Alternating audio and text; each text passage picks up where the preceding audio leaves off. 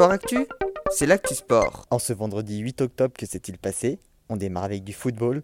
L'équipe de France masculine s'est qualifiée pour la finale de la Ligue des Nations.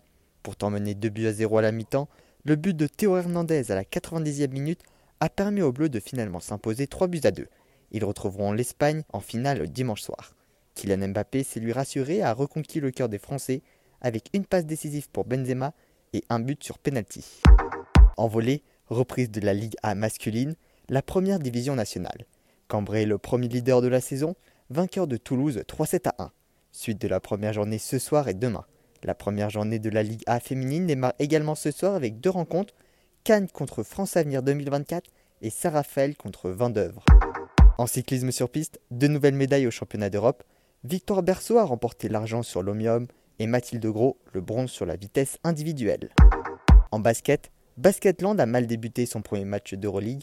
Les Landaises se sont inclinées 96 à 56 face aux Italiennes de Schio. En lutte, pas de médaille malheureusement pour Cynthia Vescan, alors qu'elle était hier soir engagée face à la Turque Buz Kavusoglu pour la médaille de bronze dans la catégorie de moins de 72 kg.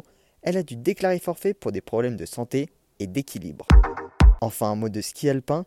À quelques jours de la reprise de la saison, l'américaine de Michaela Schifrin a annoncé son retour sur les épreuves de vitesse, comprenant la descente et le super G, après s'être concentrée la saison passée sur les disciplines techniques que sont le géant et le slalom.